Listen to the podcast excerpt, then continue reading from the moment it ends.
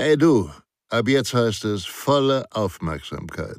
Denn Sicherheit, das Fachmagazin, kannst du ab sofort kostenfrei abonnieren unter www.sicherheit-das-fachmagazin.de.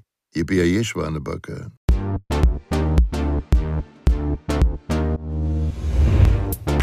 Verhalten bei einer telefonischen Bombendrohung. Erstens. Hören Sie aufmerksam zu. Zweitens. Machen Sie sich Notizen vom Gespräch. Drittens. Unterbrechen Sie den Anrufer nicht. Viertens. Bringen Sie den Anrufer zum Beispiel durch Nachfragen zum Weitersprechen. Fünftens. Informieren Sie umgehend die Polizei und Ihren Vorgesetzten. Angaben zum Täter. Für eine anschließende Beurteilung der Lage ist es besonders wichtig, Angaben zum potenziellen Täter zu haben. Notizen zu den Einzelheiten des Gesprächs helfen der Polizei bei ihren späteren Ermittlungen. Selbst wenn der Anrufer nur zwei Sätze gesprochen hat, lassen sich hieraus unter Umständen weitere Merkmale entnehmen. War es eine männliche oder eine weibliche Stimme? Hat der Anrufer mit Akzent gesprochen?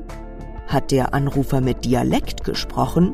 Hatte der Anrufer auffällige Sprachfehler? Wie alt könnte der Anrufer sein? Waren Hintergrundgeräusche zu hören? Verhalten bei einer persönlichen Bombendrohung.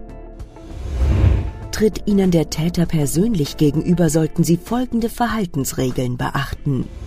Erstens bringen Sie sich möglichst unbemerkt aus der Gefahrenzone. Eine Massenflucht könnte den Täter zum Zünden des Sprengsatzes animieren.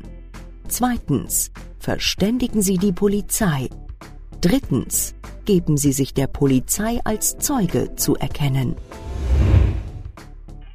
Fragen der Polizei. Die Polizei wird Ihnen folgende Fragen stellen. Was hat der Täter gesagt? Um wie viele Täter handelt es sich? Ist der Täter bewaffnet? Wo befindet sich der Täter? Können Sie den Täter beschreiben?